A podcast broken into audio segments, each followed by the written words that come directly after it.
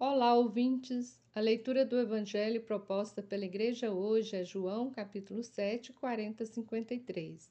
Houve uma divisão entre os judeus por causa da expectativa messiânica em torno de Jesus. Uns diziam, ele é o Messias. Outros discordavam, porventura o Messias virá da Galileia? Não diz a Escritura que o Messias será da descendência de Davi e virá de Belém, povoado de onde era Davi? Os fariseus e sacerdotes amaldiçoaram aqueles que professavam Jesus como Messias. Essa gente que não conhece a lei é maldita. Contra Nicodemos, aquele que falou com Jesus, eles disseram: Também tu és galileu porventura? Vai estudar e verás que da Galileia não surge profeta. No tempo de Jesus havia muitas expectativas messiânicas. Os saduceus sonhavam com a possibilidade de restaurar a monarquia davídica, a monarquia do poder, da elite, da riqueza. Os zelotas esperavam o Messias na estipe de Davi, mas um Davi guerreiro do exército, da luta. Os batistas esperavam o Messias como um juiz severo, e o povo pobre escolhido esperava um libertador.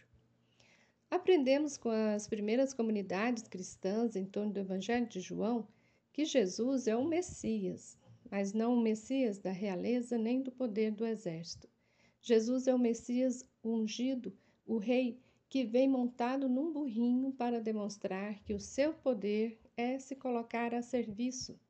Por isso, lavou os pés de seus discípulos como gesto de seu poder serviço. O seu reino não é como os reinos deste mundo. Nosso desafio cotidiano hoje é seguir os ensinamentos do Evangelho e não desviar a nossa fé.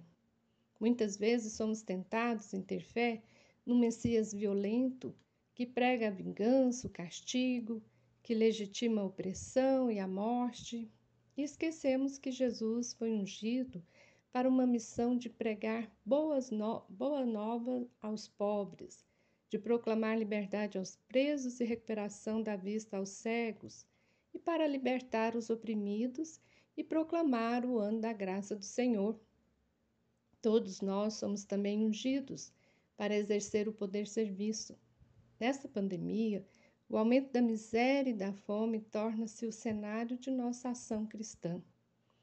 Então, somos convocados para a ação cristã hoje e, junto com a Caritas Brasileiras, vamos nos unir para doar, para cuidar daqueles que estão passando necessidades.